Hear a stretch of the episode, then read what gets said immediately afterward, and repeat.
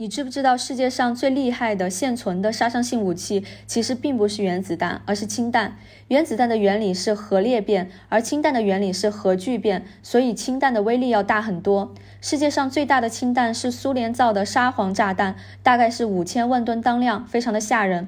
那氢弹到底是什么结构呢？造氢弹之前，必须要先造出原子弹，因为核聚变的反应条件必须要在超级高的温度下才能推进，这个温度就需要通过引爆原子弹才能产生。所以，普通的氢弹一般就是在原子弹的基础上包裹一层核聚变材料，先引爆原子弹产生高温后，再诱发核聚变反应，这就是普通的氢弹，也就是二象弹。